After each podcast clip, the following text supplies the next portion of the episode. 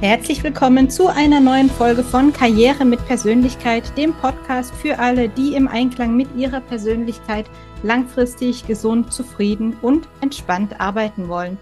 Ich bin Franziska, ich bin Personalentwicklerin und Karrierecoach und bei mir ist der Manu. Hi zusammen. Und wir starten jetzt in die fünfte Folge unserer kleinen Miniserie zum Thema Persönlichkeit und äh, Persönlichkeitsdimensionen. Und wir haben die Folge mal genannt, bist du Orchidee oder Löwenzahn, in Anlehnung an ein Buch, was ich vor ein paar Jahren gelesen habe, was auch so ein bisschen ähm, in die Richtung geht. Denn diese Dimension der Persönlichkeit, mit der wir uns heute beschäftigen, die heißt Sensibilität versus emotionale Stabilität. Und in diesem Buch, was ich gerade erwähnt habe, da wird eben auch darauf eingegangen, dass, dass es eben zwei Arten von Menschen sozusagen gibt in Bezug auf den Umgang mit Stress und Widerständen, nämlich die Orchideen, die sehr empfindsam sind und die Löwenzahnkinder oder die Löwenzähne, die also sehr robust sind und auch unter widrigen Umständen aufwachsen. Das Buch hat ein Kinderarzt und Psychologe geschrieben. Das haben wir euch auch in die Show Notes verlinkt. Und das ist so ein bisschen die Metapher, die wir heute auch als Überschrift genannt haben. Im Ursprungsmodell heißt dieses, diese Kategorie nämlich Neurotizismus. Und das hört sich nicht so ganz positiv an. nee, das hört sich tatsächlich nicht nicht sehr positiv an. Ähm, ja. Aber ich wusste vor unserer Folge gar nicht, ähm, dass äh, ich jetzt hier sozusagen Botaniker äh, sein muss heute, um folgen zu können. und ehrlicherweise, ich habe ja nicht so einen grünen Daumen, deswegen wusste ich auch nicht, dass hier Orchideen so extrem empfindlich sind. Aber ja, ähm, ja jetzt bin ich ja schon mal schlauer. Du sagst ja immer, du bist. Generalist. Jetzt wollte ich das mal testen, inwieweit hier deine biologischen und äh, pflanzenkundlichen Kenntnisse ja, ich, ähm, Biologie an sich ist gar nicht so schlecht, aber es geht dann doch eher in Richtung äh, Tiere. Äh, so, ja, du. Ja, du weißt, ich äh, habe ja auch äh, Reptilien, von daher gesehen ja. ähm, kenne ich mich da deutlich besser aus als bei den Pflanzen. Das überlasse ich dann meiner Frau, die hat äh, da ein besseres Händchen okay. als ich. Ja, es soll ja jeder sich um das kümmern, was er oder sie besser kann. Ja, deswegen sind wir ja hier, wir reden ja hier über Talente und Eignungen, genau. ja, beziehungsweise auch um äh, Tendenzen, die in einem schlummern, ja, und äh, ich habe nichts gegen Pflanzen, ich finde es auch schön, aber ähm, ja, ich kenne mich da nicht so gut aus. Ja, also es scheint so, also bei mir, ich tatsächlich hat es bisher leider, ich bin, ich mag Orchideen. Ähm, die haben es aber alle bisher leider nicht so wirklich geschafft bei mir. Und jetzt habe ich keine mehr wegen der Katzen, weil die giftig sind. Okay. Also von daher. Aber du meinst jetzt die, die äh, botanische Orchidee sozusagen, genau. nicht die menschlichen Orchideen. genau. Ja, jetzt Ich habe jetzt von den Pflanzen gesprochen, genau. Aber das ist eben auch, wenn, wenn du dich jetzt gewundert hast beim Reinhören in diese Folge, warum haben wir das Ganze Orchidee oder Löwenzahn genannt? Weil das, ich finde, das ist so eine schöne Metapher ähm, eben auf diese, diese emotionale Empfindsamkeit und die Unterschiedlichkeit, die es da eben auch zwischen Menschen geben kann, hinzuweisen. Und ähm, mein Vorschlag wäre, wir gehen wie bei den anderen Dimensionen einfach mal genauso wieder durch die Facetten durch, die also diese Dimension jetzt ausmachen. Vielleicht noch mal kurz zur Erinnerung, wenn du mit dieser Folge erst einsteigst, ähm, die anderen vier Dimensionen sind Introversion versus Extraversion, Gewissenhaftigkeit versus Flexibilität, die Offenheit versus die Beständigkeit, äh, Kooperation versus Wettbewerb und heute sind wir eben in dieser Dimension, Sensibilität, emotionale Stabilität, die eben unsere Persönlichkeit dahingehend beschreibt, wie wir, also wie robust wir sind in Krisensituationen, wie robust wir mit Widerständen und Krisen und äh, mit Stress umgehen können oder ob wir da eher auf der empfindsameren Seite unterwegs sind. Ja, das heißt, wir machen die Sache heute rund. Sozusagen. Genau. Danach genau. Äh, haben wir das komplette äh, Bild, das Big Picture, 360-Grad-Betrachtung, um nochmal ein paar Buzzwords hier falls zu lassen. Business-Sprech mit reinzubringen. Ja, ein bisschen genau. Business-Sprech. Es hören uns ja sicherlich auch einige, die irgendwie, ähm, sage ich mal, im Büro unterwegs sind. Vielleicht ja. äh, können die sich dann besser identifizieren. Nein, Spaß beiseite. Ich bin gespannt. Ja, das ist eine spannende Kategorie.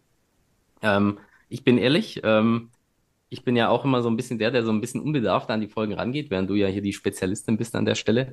Äh, ich bin gespannt, was da jetzt äh, in den Unterkategorien auf uns mhm. zukommt, weil so ganz ähm, greifbar ist es für mich ehrlicherweise noch nicht ganz. Ja. Dann würde ich sagen, starten wir doch gleich mal und gucken uns die erste Unterfacette an von Stabilität versus emotionale, sorry, andersrum, Sensibilität versus emotionale Stabilität. Wir haben die erste Facette, die ähm, sich um das Anspannungsniveau, also das, was man so in dieses Anspannungsniveau, was man so als Normalzustand in sich trägt, das kann bei Menschen unterschiedlich sein. Und zwar auf der sensiblen Seite ist das ein eher höheres Anspannungsniveau und auf der emotional stabilen Seite ein eher niedrigeres Anspannungsniveau. Und das bedeutet eben, da wo das Anspannungsniveau in einem Menschen höher ist, das sind Menschen, die tendenziell sich viele Sorgen und Gedanken um Dinge machen, auch schon vorab. Die sind schneller beunruhigt als andere. Die sind auch in ihrer Art und Weise zu handeln vorsichtiger. Aber sie erkennen eben auch sehr frühzeitig Fehlentwicklungen und können Risiken relativ gut auch sehr früh schon abschätzen, weil die so ein kleines Radar in sich tragen, die eben immer so die Umwelt auf solche Dinge auch abscannen kann. Und auf der anderen Seite eben Menschen, die ein sehr niedriges Anspannungsniveau mitbringen, die sind eben tendenziell eher unbesorgt, gehen auch an Probleme eher unbesorgt ran, sind tendenziell eher immer zuversichtlich, was, was so zukünftige Entwicklungen angeht. Und denen kann es aber eben auch passieren, dass sie mal zu unbekümmert Situationen einschätzen, also dass sie einfach gar nicht erkennen, wenn Dinge vielleicht auch sich in eine nicht so gute Richtung entwickeln. Ja, das ist ähm, aber auch schon, ich weiß, ich will jetzt nicht mal hier die Stereotype auspacken. Wir haben sie letzte, ähm, wie soll ich sagen, letzte Folge relativ exzessiv gehabt. Ähm, mhm. Aber auch hier ist es jetzt wieder so, es hört sich jetzt für mich so ein bisschen nach dem typischen ich nenne es mal jetzt äh, Miesmacher. Bin ich gespannt. Ah, Miesmacher gegenüber ja, dem immer gut gelaunten, äh, sage ich mal, Naivling. positiven. ja, mir geht es ja eher um die, um die Stereotype, die ich so ein ja. bisschen im Kopf habe, beziehungsweise auch wieder, was ja immer ganz interessant ist auch. Ähm, wir hatten es ja auch, wie gesagt, in den vorherigen Folgen immer schon so ein bisschen ge, ja, versucht einzuordnen, was ist denn aus dem der generellen gesellschaftlichen Blickwinkel beziehungsweise mhm. so ge geschäftlichen Blickwinkel auch immer so ein bisschen angesagter oder was ist momentan der Zeitgeist. Mhm. Ja. Und ich glaube auch da wieder was zu erkennen, dass da eher so der Trend zu diesem ja immer positiven, äh, sage ich mal, gut gelaunten Menschen mhm. äh, so ein bisschen geht mhm. und weniger hinsichtlich diesen sensiblen Leuten, ja, ja. weil ähm, ja, wie du sagst, das ist ja auch schon eine positive Eigenschaft, wenn ich gegenüber irgendwelchen vielleicht auch, ja, Mainstream-Meinungen oder irgendwie eingefahrenen äh, Prozessen und so weiter und so fort auch so ein bisschen sensibel bin und auch, mhm. sage ich mal, dann so ein bisschen ein Gespür dafür habe, wo vielleicht äh, die Schwachstelle liegt an der ganzen Geschichte. Ähm, das ist ja nicht, äh, aber ja, wie gesagt, es ist positiv, aber letztlich ist es oftmals so, habe ich so das Gefühl, es ist nicht wirklich anerkannt, sondern im Gegenteil, es ist eher so, ja, es, es wird missverstanden vielleicht, nennen wir es ja. mal so. Es deckt sich auch so mit meiner Erfahrung, das sind so die Leute, die eben dieses, dieses, aufgrund dieses eher hohen Anspannungsniveaus und eben diesen eher Sorgen machen, die eben auch diese Dinge, Risiken früh erkennen können, dass die gerade im Arbeitskontext ja oft so als die Bedenkenträger abgetan werden. Und auch da, da ist schon mein erstes Plädoyer, sich das mal vor Augen zu führen, wenn man eben so jemanden hat, im Team zum Beispiel oder als Kollegen, Kollegin um sich herum, das auch tatsächlich, wie du sagst, wertzuschätzen, weil das sind eben Dinge, die Menschen auf der anderen Seite dieser Skala mit einem ganz geringen Anspannungsniveau, die da vielleicht viel zu ja, optimistisch in, in Dinge hineinlaufen und das gar nicht sehen, sondern da braucht es eben auch ein gutes Maß und eben auch ein Überwinden von diesen Stereotypen. Der ist immer der Bedenkenträger, die ist die Betre Bedenkenträgerin, sondern vielleicht auch mal dahinter gucken und auch nachzufragen, was bringt dich denn zu der Überzeugung? Weil da kann ich vielleicht auch als jemand, der sehr der das eben nicht so früh oder die das nicht so früh erkennt, eben auch was lernen oder eben auch ne, äh, davon profitieren. Auch wenn ich zum Beispiel Führungskraft bin, da möchte ich natürlich im Schnitt, ähm, kennen wir, glaube ich, auch alle Führungskräfte, tendieren ja auch dazu, tendenziell eher gerne gute Nachrichten zu erhalten oder gute Nachrichten zu verbreiten, aber das ist nun mal nicht die Realität. Und wenn man eben jemanden hat, der eben auch sehr riesig, äh, Risiken sehr gut einschätzen kann da vielleicht auch tatsächlich das nicht abzutun, sondern das auch ähm, als eine ganz große Stärke und auch ein, ein Vorteil für das Team zu sehen. Und gleichzeitig braucht es natürlich aber auch vielleicht Menschen, die in einem Team das mal so ein bisschen ausnivellieren. Also wenn man immer nur mit, mit den Sorgen und Bedenken und Risiken beschäftigt ist, dann, dann wird es ja auch nichts. Also von daher braucht es ja, da eben auch beide Pole und aber eben auch ein gewisses Verständnis. Und wir hatten es in der letzten Folge schon, das ist aus meiner Erfahrung auch eine, eine, eine Persönlichkeitsdimension, wo es zu sehr vielen Missverständnissen kommt zwischen Menschen, die sehr unterschiedlich geprägt sind und ähm, auch bei wenig Verständnis für das Gegenüber eben herrscht. Also äh, ich sag's mal so, jetzt auch in Stereotypen, das sind eben die, die Alten, die emotional unzugänglich sind, weil die vielleicht nicht so mitschwingen oder weil die vielleicht äh, nicht so schnell irritiert sind, weil sie eben eher robuster gestrickt sind, was so emotionale Dinge angeht. Und auf der anderen Seite sind vielleicht so die, die als Sensibelchen abgetan werden. Und die verstehen sich aus meiner Erfahrung im Alltag, im Job wie aber auch im Privatleben meistens nicht so ganz gut oder kommen da Nein. öfters mal in Konflikte. Ja, absolut, das glaube ich, ja. Genau, und wir machen gleich mal weiter. Also wir hatten jetzt dieses Anspannungsniveau. Das steckt da so in mir persönlich drin, wie, wie viele Sorgen, Gedanken mache ich mir. Die nächste Facette ist die soziale Empfindsamkeit auf der eher sensiblen Seite und die geringe Reizbarkeit auf der emotionalen, stabilen Seite. Menschen mit einer hohen sozialen Empfindsamkeit, die regen sich tendenziell schneller und intensiver auf als andere. Also gerade so im sozialen Kontext kann, kann man die, ähm, wenn man die richtigen Punkte drückt, sehr schnell und sehr zuverlässig auf die Palme bringen. Ähm, die sind relativ temperamentvoll eben in ihrer Art zu reagieren und fühlen sich auch schneller provoziert als Leute, die da eben ein bisschen weniger reizbar sind. Auf der anderen Seite, dieser andere Pol ist eben die geringe Reizbarkeit und die lassen sich, das sind so diese Ruhepole, die sich ganz schwer aus der Ruhe bringen lassen. Ähm, so der, der Fels in der Brandung, vielleicht bis hin zu, das prallt alles ab, die wirken vielleicht dadurch unbeteiligt, ähm, denen ist das alles egal. Das regt meistens, wenn zwei solche Leute aufeinandertreffen, können die sich sehr gut hochschaukeln, weil der eine sich nichts anmerken lässt und der oder die andere dadurch natürlich immer lauter wird vielleicht in, in, der, in, in, in dem Wunsch, irgendwie mal eine Reaktion hervorzurufen beim Gegenüber. Und auch da sieht man wieder dieses Potenzial, wenn da Charaktere dieser Facette aufeinandertreffen, äh, dass da ein bisschen was an Feuer drin stecken könnte. Dann schauen wir mal weiter. Die nächste Facette, das ist, betrifft die Stimmungslage. Auf der sensiblen Seite sind, haben wir eher Menschen mit einer wechselhaften Stimmungslage. Das heißt, die, die, die Misserfolge machen sehr viel mit ihnen. Also die, das schlägt dann schnell aus und ähm, sie suchen auch tendenziell, wenn sie, wenn sie Misserfolge erleiden, die Schuld bei sich und machen sich dann auch ganz lange darüber Gedanken, sind sehr, sehr selbstkritisch, hinterfragen sich selbst sehr viel um eben auch zum Beispiel solche negativen emotionalen Erlebnisse auch zu verhindern. Also so viel wie gar, das gar nicht erst dazu kommen zu lassen, dass eine Niederlage zum Beispiel entsteht. Ähm, während auf der anderen Seite Menschen mit einer eher stabilen Stimmungslage, das sind die, die eben, wenn mal was nicht so gut gelaufen ist, ein Misserfolg sie irgendwie getroffen hat, die schütteln das ab und sagen, okay, äh, Mist, aber es geht weiter, geht nach vorne. Die haben seltener solche Selbstzweifel und auch seltener eher Schuldgefühle. Hm. Ich, äh, ich glaube, mich daran zu entsinnen, dass ich in meinen Psychologievorlesungen an der Universität etwas in die Richtung Hoffnung auf Erfolg und Furcht vor Misserfolg mhm. äh, ähm, gehört habe. Ja. Das äh, geht ja so ein bisschen in die Richtung, oder? Dass genau. der eine ein bisschen mehr prozessorientiert ist vielleicht und der andere genau. eher aufs Ergebnis fixiert. Ja, ja. genau. Ja, das sind ähm, ich glaube, es gibt diese zwei Pole in Richtung die Lageorientierung. Das sind die, die sich auch immer ganz viel darauf, oh, was läuft gerade schief, oh Gott, was ist da, ja. was ist da los? Und die anderen sind die handlungsorientierten, okay, jetzt ist es so, ähm, was machen wir denn draus? Was kann ich denn selber jetzt aktiv tun, damit es vielleicht besser oder anders wird? Genau. Ja. Das, das, das spiegelt sich da auch tatsächlich so ein bisschen mit drin. Und genauso auch das, was du sagst, dieses suche ich eher ähm, das positive Erlebnis oder vermeide ich tendenziell ähm, das Negative. Genau.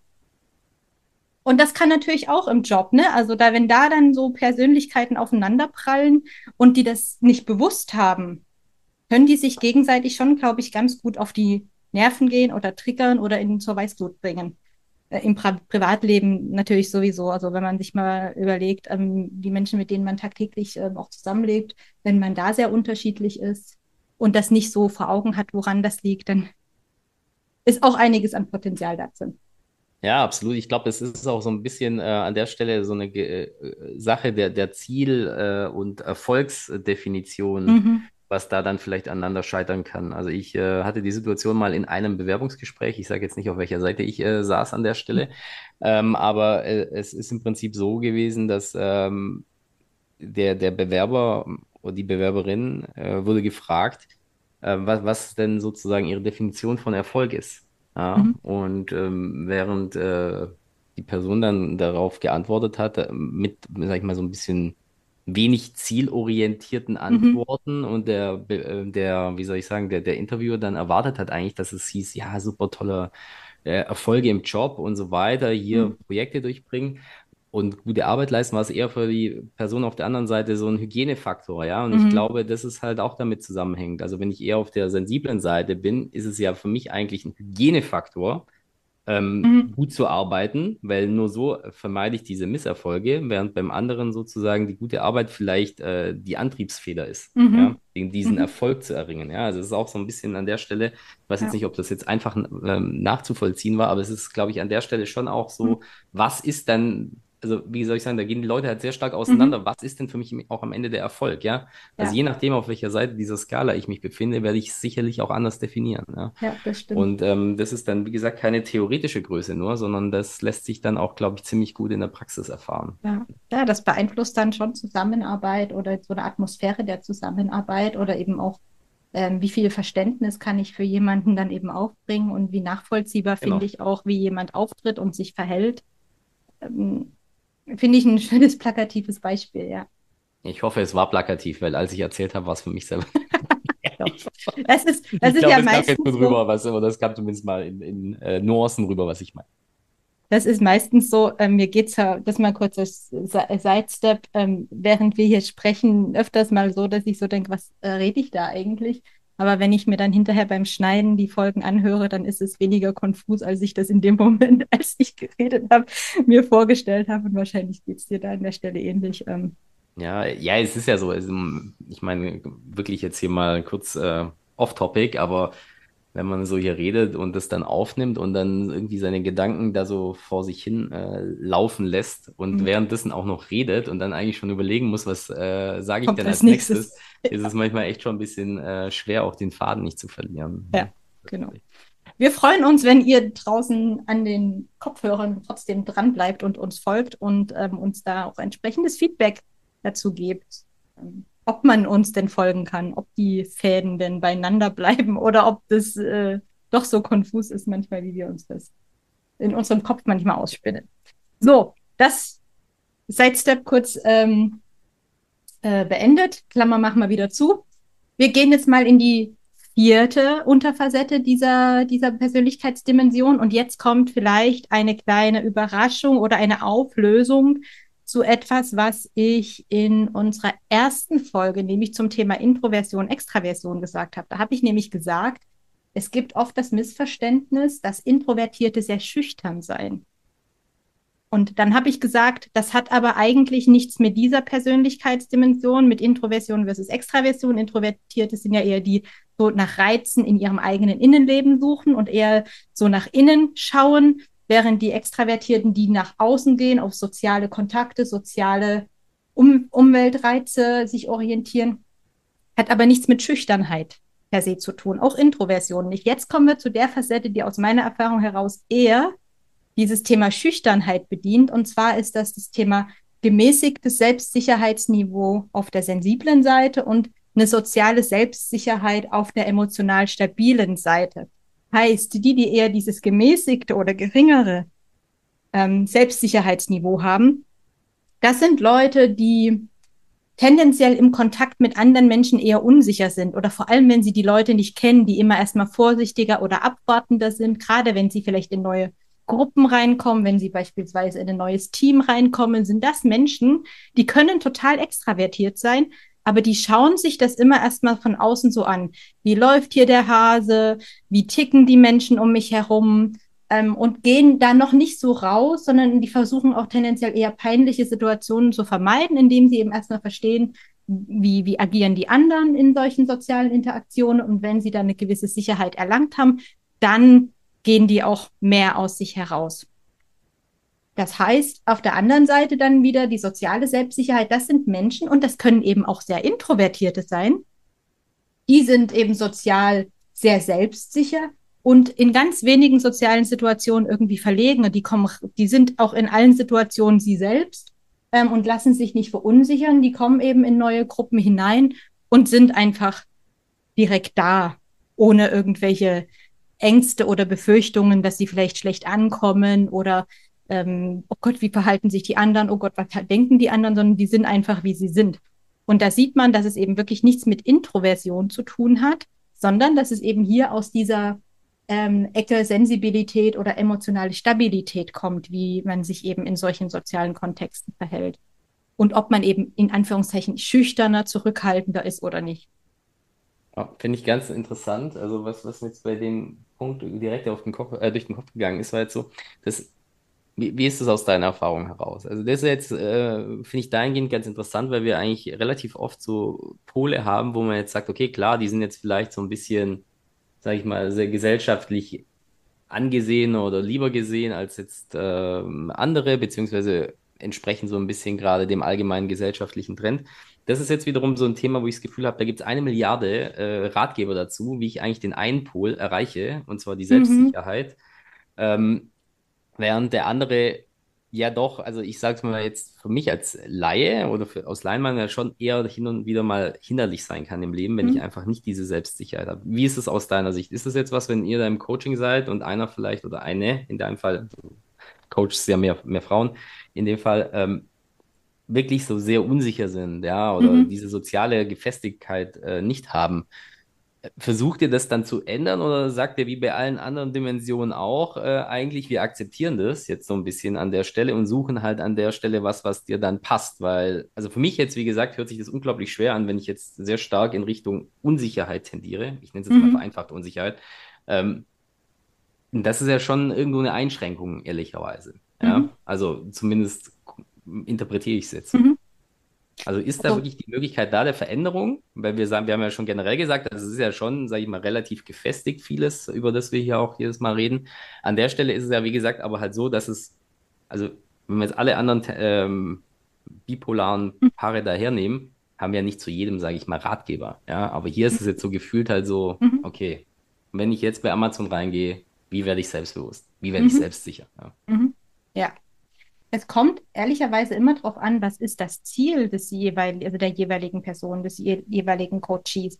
Also, und ich kann es auch von mir sagen, bei mir tatsächlich ist das eine Facette, die eher in Richtung äh, dieses gemäßigten Selbstsicherheitsniveaus. Und mich hat das immer total gewundert, weil ich sonst eigentlich gerade eben bei der Extraversion sehr sehr stark auspräge, aber bei mir ist das tatsächlich äh, jetzt über je älter ich werde, weniger, aber gerade so als junge Frau, als Berufsanfängerin, ich, wenn ich einmal angekommen bin in einem neuen sozialen Kontext, in einem, in einem Team oder in einer, in einer Abteilung, dann bin ich total offen und auch laut und auch präsent. Aber ich bin am Anfang, werde ich, oder ich weiß auch noch in, in, in gerade zu Studienzeiten, ähm, glaube ich, ist das auch ein Potenzial, unterschätzt zu werden, weil man eben erstmal zurückhaltender ist und sich erstmal anguckt, wie laufen die Dinge hier, ähm, was passiert da, wie ticken die Menschen. Das ist für mich, ich bin an der Stelle irgendwie auch relativ analytisch und ich für mich kann sagen, ich habe das für mich so hingenommen, ähm, habe aber auch gelernt, einfach um diese negativen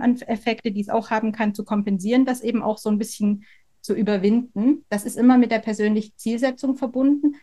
Was wichtig ist zu wissen, wir sind zwar so geprägt, aber wir haben immer die Chance auf Verhaltensebene, immer auch dagegen zu gehen. Aber mir ist das wichtig, auch wenn ich mit meinen Coaches arbeite.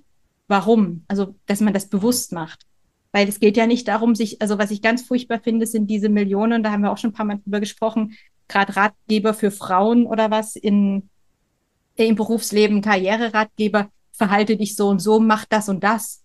Diese, es gibt diese Patentlösung nicht oder die Patentlösung, die führt meiner Meinung nach nie in, in, in echten Erfolg, sondern das ist ein Antrainieren von irgendwelchen Verhaltenweisen, die nicht zu mir passen. Darum geht es nicht. Aber ich habe schon, wenn ich merke, okay, da ist was, was, was mich daran hindert, ähm, so erfolgreich zu sein, wie ich sein könnte oder mein Potenzial voll auszuschöpfen, dann habe ich schon auch, finde ich, auch bei dieser Facette die Möglichkeit, eben auf der Verhaltensebene anzusetzen und mir eben vorzustellen, okay, eine Person, wer, wer ist denn vielleicht in meinem Umfeld so, wie ich mich gern verhalten würde in solchen Situationen?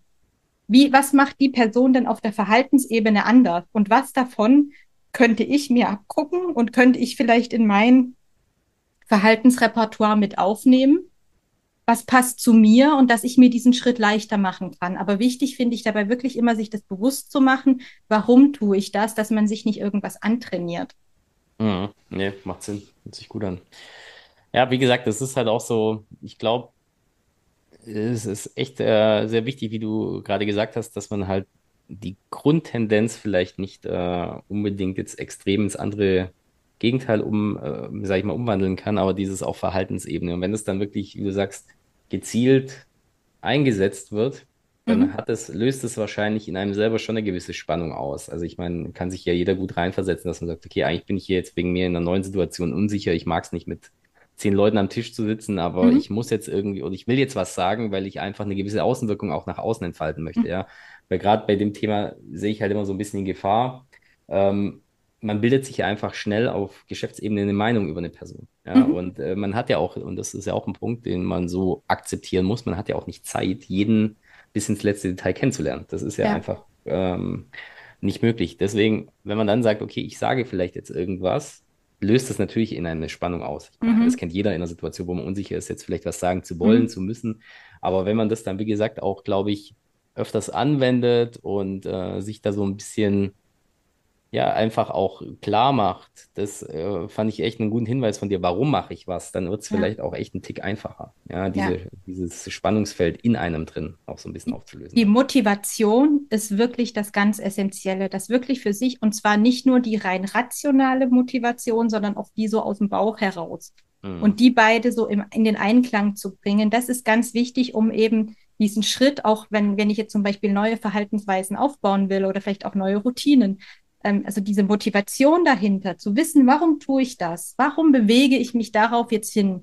Das ist das, was uns im positiven Sinne dann antreibt und was dann, je öfter wir das machen, kommen, kommen ja auch so Lerneffekte dazu. So dieses klassische Beispiel, Trampelpfad versus Autobahn. Wir sind vielleicht immer auf der Autobahn mit einer gewissen Verhaltensweise gefahren. Also das ist eingefahren, das läuft. Jetzt will ich aber, weil ich sehe, ich muss an einer gewissen Stelle oder ich möchte mich an einer gewissen Stelle verändern. Ich möchte da Verhaltensalternativen aufbauen, einfach weil mir das gewisse Dinge im Alltag oder im Berufsleben leichter macht.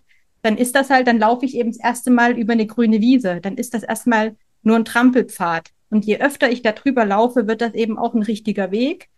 Und so baut sich, so kann man das eben sich auch vorstellen, so baut sich eben dann neues Verhalten auch auf. Und dann kann das auch zu einer, zu einer neuen Routine und dann kann, so baut man sich das in das Verhaltensrepertoire im Prinzip mit ein, ohne dass man sich jetzt total selbst als Mensch irgendwie ähm, vergessen muss ne, oder aufgeben mhm. muss. Aber wichtig ist wirklich, warum tue ich das? Warum will ich jetzt? Wenn ich das, und deswegen finde ich diese ganzen, diese ganze Ratgeberliteratur, die das überhaupt nicht in, in, in Bezug setzt zu der eigentlichen Person oder der eigentlichen Situation, ähm, so wenig hilfreich, weil das immer nur Leute unter Druck setzt, du musst das und das machen. Nee, müssen die vielleicht gar nicht. Vielleicht passt es auch wirklich gar nicht und verursacht wirklich nur Druck, aber es gibt bestimmt fünf oder sechs andere Komponenten, auf die man setzen könnte, um vielleicht eine positivere und andere Außenwirkung zu erzielen. Das muss man immer echt sehr zielgerichtet, zielgerichtet und bedacht angehen. Ja. Okay, das war jetzt dieses Thema Selbstsicherheitsniveau. Eher gemäßigt oder sehr sozial selbstsicher. Auch da erfahrungsgemäß gerade die, die eher äh, da weniger sozial selbstsicher sind, das ist, glaube ich, schon was, wenn dann jemand kommt, der so in eine neue Gruppe kommt und dann direkt da ist, was manchmal mit einem gewissen Zwiespalt auch wahrgenommen oder aufgenommen wird. Auch da einfach eine gewisse Milde ähm, walten zu lassen, zu sagen, okay, da hat jemand was, vielleicht kann ich mir ja angucken, wie macht die Person das denn? Was kann ich denn für mich selber auch ähm, mitnehmen oder einbauen für mich.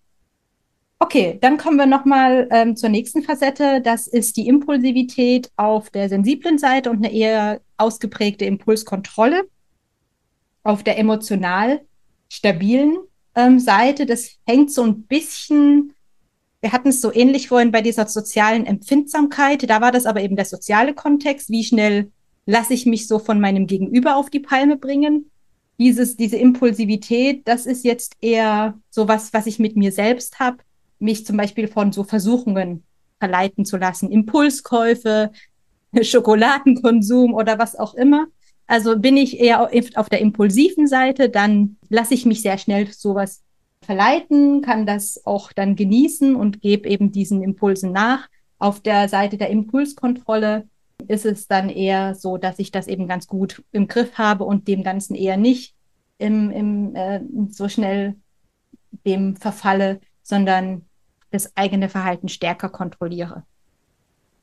Macht natürlich manchmal auch Arbeitsleben einfacher, wenn ich so ähm, nicht auf Reize, die so andere an mich herantragen, direkt drauf anspringe, sondern erstmal durchatmen ja.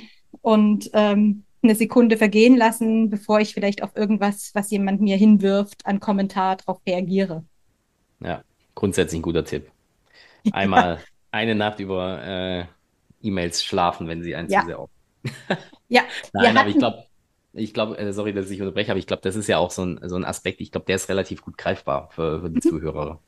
Also mir persönlich geht es zumindest so, ja, während viele andere Sachen so ein bisschen, sag ich mal, diskussionswürdig sind, um da auch so ein bisschen dahinter zu steigen, mhm. ist an der Stelle so, das tritt ja auch schon ein bisschen nach außen auf. Ja, also bei jedem, ich glaube, da jeder kann den anderen da so ein bisschen gut einschätzen, wie das jetzt funktioniert. Es sei denn natürlich, äh, gut, ja, es sei denn, man kann seine Impulse sehr stark mhm. kontrollieren, aber dann bin ich ja wiederum auf der äh, Seite mhm.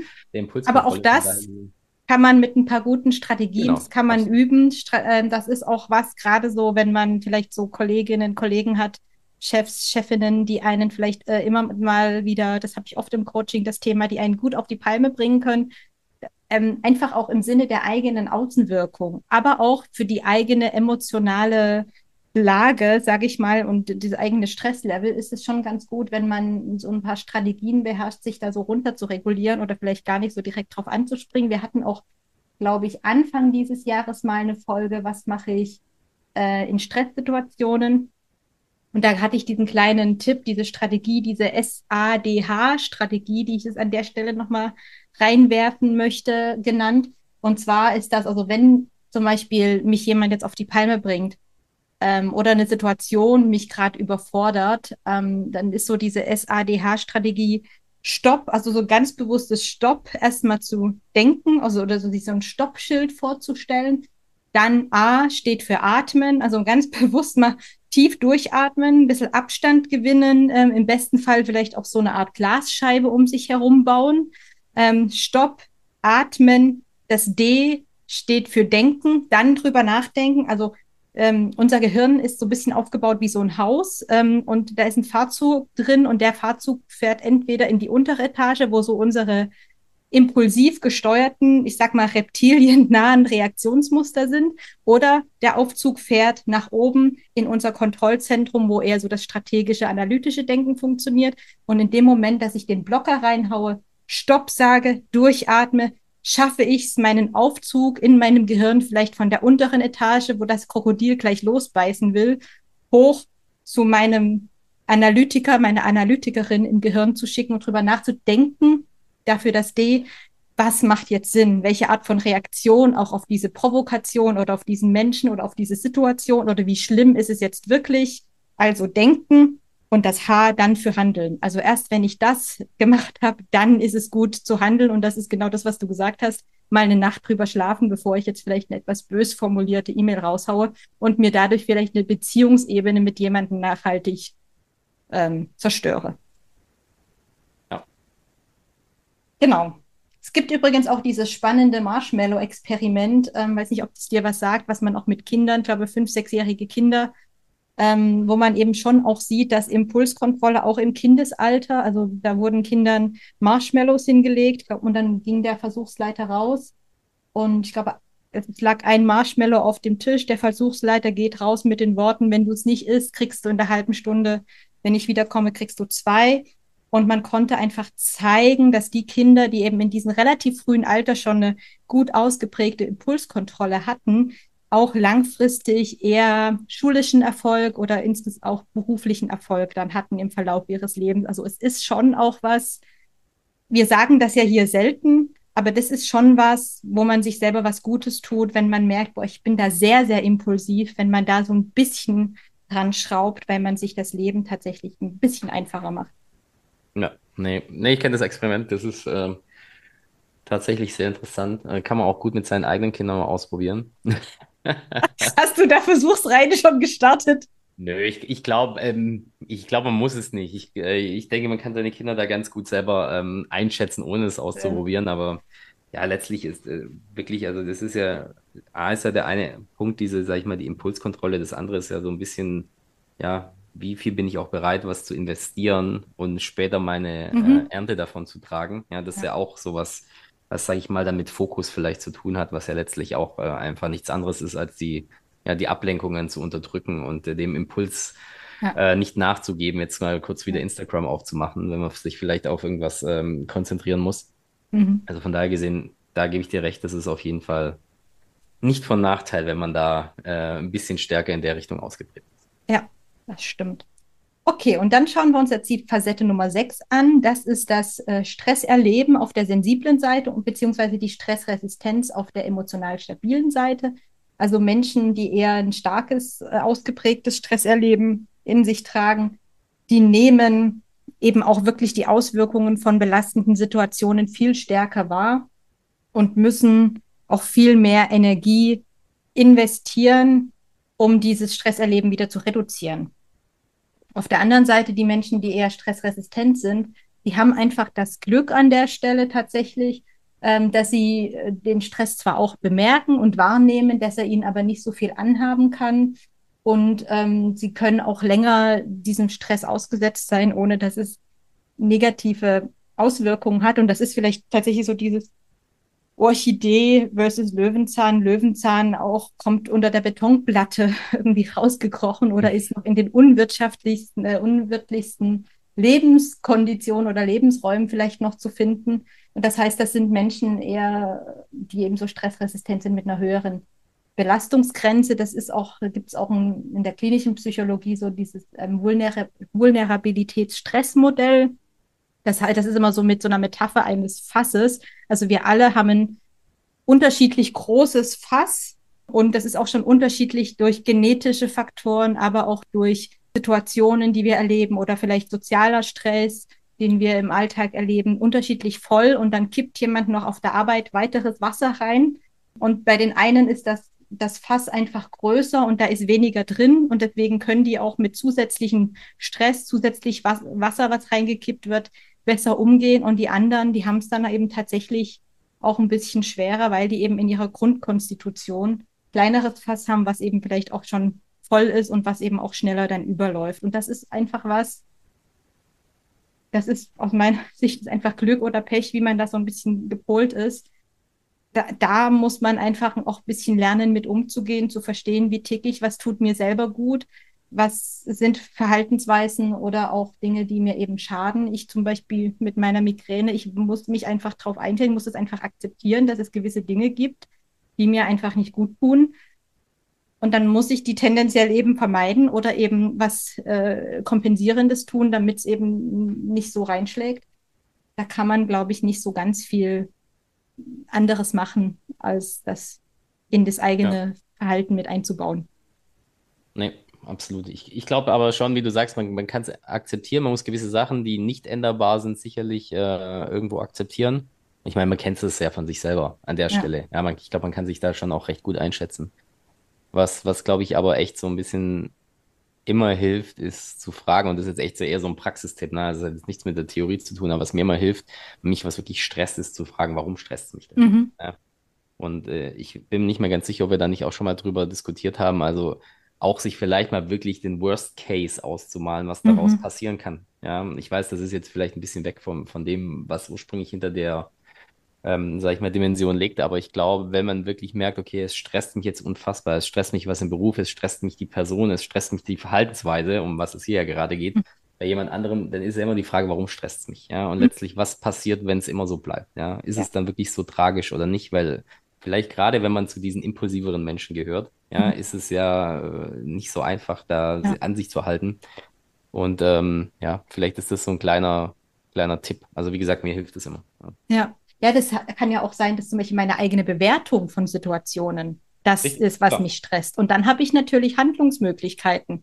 Also und deswegen mache ich das ganz oft, also wenn es gerade um solche Themen Ausgleichsstrategien oder Entspannung ähm, geht in meinen Coachings, da ist auch einer der ersten Schritte wirklich mal aufzuschreiben, was sind denn eigentlich die persönlichen Stressoren?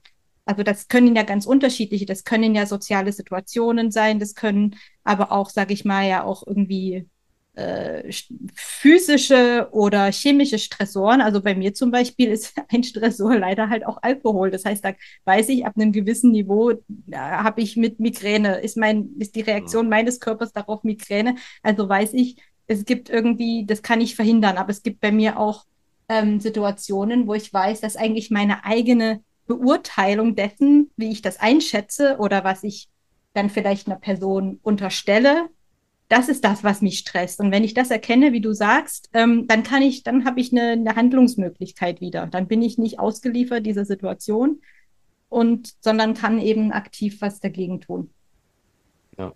Ich kenne das übrigens mit dem Alkohol, dass es stresst. so, so. Aber es ist ja dann meistens keine naturgegebene Situation gewesen, ja, sondern. Deswegen, also da muss man dann. Ja. Sich das, da muss man sich das eben eingestehen, dass also ich eben für mich dass da schon ein relativ geringes äh, Niveau äh, Oder zu, aushalten, ja. ja äh, zu, genau, das ist dann die bewusste Entscheidung. Ja. So oder so. Gut, das ja. führt jetzt auch zu weit vom Thema weg, aber dann, ähm, also wir, wir haben jetzt also diese sechs Facetten, haben wir uns jetzt mal angeschaut. Jetzt äh, machen wir das Ganze mal rund wieder zu schauen, was brauchen denn jetzt jeweils diese Menschen, die eher vielleicht auf der sensibleren Seite im Schnitt oder im Schnitt auf der emotional stabilen Seite ausprägen. Nochmal der Hinweis, das heißt nicht, äh, dass man immer in eine Richtung jetzt ausprägt, sondern auf diesen Facetten, die sind unabhängig voneinander. Und es kann eben auch sein, dass man bei manchen Sachen in die eine Richtung und bei manchen Facetten in die andere Richtung und am Ende hält sich das vielleicht so die Waage.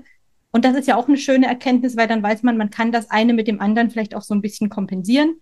Ich habe aber auch schon Coaches gesehen und im, im, im Coaching gehabt und Profile gesehen, wo die einfach tatsächlich grundsätzlich eher in die sensible Richtung gepolt waren. Und dann ist es eben auch eine Erkenntnis. Und dann arbeitet man von da eben weiter und überlegt für sich selbst, was mache ich draus?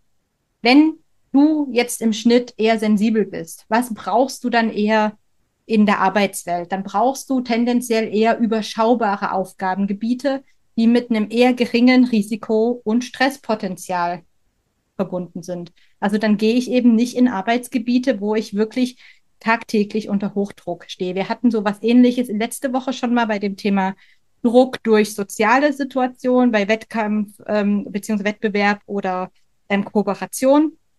Hier ist genauso, wenn ich eher sensibel geprägt bin, dann tut mir ein eher ausgeglichenes, harmonisches Arbeitsumfeld gut, was eben nicht mit so viel Risiko und Adrenalinkicks verbunden ist auch ein Umfeld natürlich mit einer guten Work-Life-Balance, wo ich eben auch ausreichend Zeit und Luft habe, mich auch um mich selber zu kümmern und ähm, Aufgaben, das hatten wir ganz am Anfang, Aufgaben, die eben auch meine Kompetenz als sensibler Mensch mit einbeziehen, dass ich eben Risiken sehr früh erkennen kann. Also dann gucke ich vielleicht, dass ich in Umfelder gehe, die eben so gepolt sind, dass sie das gut finden, dass man vielleicht wirklich in, in, in sowas reingeht, wo das einem als Stärke und nicht als Schwäche ausgelegt wird. Auf der anderen Seite, wenn ich jetzt ein sehr emotional stabiler Mensch hatte, ich hatte mal eine Coachie, die ähm, Ärztin im großen Klinikum war und als ich das, was sie so erzählt hat von ihrem Arbeitsalltag, also das mit Nachtschichten und mit wirklich Krisensituationen, wenn wirklich schwierige Situationen mit Patienten, Patientinnen entstehen. Und dann habe ich ihr Profil gesehen und die war einfach sehr stressresistent, sehr stabil, robust. Und dann, dann, ich, dann war ich wirklich froh, weil ich dachte, da passt irgendwie tatsächlich Mensch und Job äh, sehr gut zusammen. Ähm, und das ist, das ist eben dann jemand, der sehr emotional stabil ist, der eben auch in Jobs oder in Aufgaben und Aufgabenumfelder reingehen kann, die mit Unsicherheit und Risiko behaftet sind, die eben auch mal hektisch und rau. Äh, das kann auch zum Beispiel sowas, ne, man kennt das ja auch aus der Gastronomie zum Beispiel. Ich glaube, gerade unter Köchen herrscht auch so ein sehr, sehr rauer Ton. Das ist eben auch was, was man vielleicht sich vorher, ähm, wenn man auch mal sich über ein gewisses ähm, Aufgabenfeld oder einen Ausbildungsberuf oder Studienberuf auch mal informieren sollte, wie, wie, wie ist denn der Arbeitsalltag da? Und passt das zu mir? Kann ich das aushalten? Also vielleicht bin ich eine gute Köchin, aber mit diesem rauen Umfeld in so einer Küche, ähm, wo dann harsche Ansagen gemacht werden, vielleicht passe ich da einfach nicht rein, weil es mir nicht gut tut. Und diese emotional stabilen Leute, die brauchen eben wirklich auch regelmäßig so die Möglichkeit, auch mal Risiken einzugehen, beziehungsweise neue Herausforderungen zu bekommen, viel Autonomie ähm, und viel auch eigenständige Entscheidungen, weil die eben auch mit dem Druck und der Belastung dieser dieser großen Verantwortung auch sehr gut umgehen können und die brauchen das auch als Motivationsfaktor. Ja. Nee, macht Sinn. Dann sind wir ja. mit unserer kleinen Serie an dieser Stelle am Ende. Ja, ging jetzt doch schnell, ne? Ja. Jetzt hier mal so lang an, fünf Folgen, aber ja. letztlich war es jetzt äh, doch kurz und knackig. Äh, wir haben es auch versucht für unsere Verhältnisse nicht so sehr auszuschweifen. Manchmal hat es nicht so gut funktioniert, manchmal besser.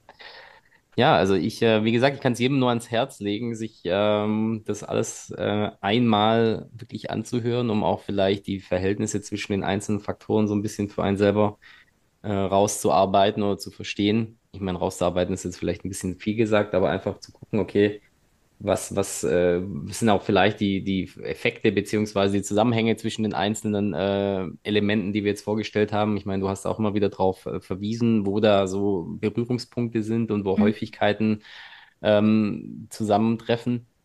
Ähm, und das Ganze einfach mal für sich selber anzuschauen. Ich glaube, die Show Notes äh, geben da auch nochmal Aufschluss ähm, darüber, über die einzelnen Sachen. Ja, und äh, letztlich wie gesagt, ähm, könnt ihr auch ich sehr, sehr gerne an die äh, Franziska wenden, falls ihr da wirklich dann tiefer einsteigen wollt und das Ganze nochmal auf einem anderen Level für euch irgendwie klar bekommen möchtet. So sieht's aus. Also hört ihr gerne auch nochmal alle anderen Folgen. Wir haben die jetzt auch äh, bewusst so als äh, kleine Serie gemacht, auch nochmal als ein kleines äh, Art Audio, äh, ja, Lexikon quasi zum Nachhören an.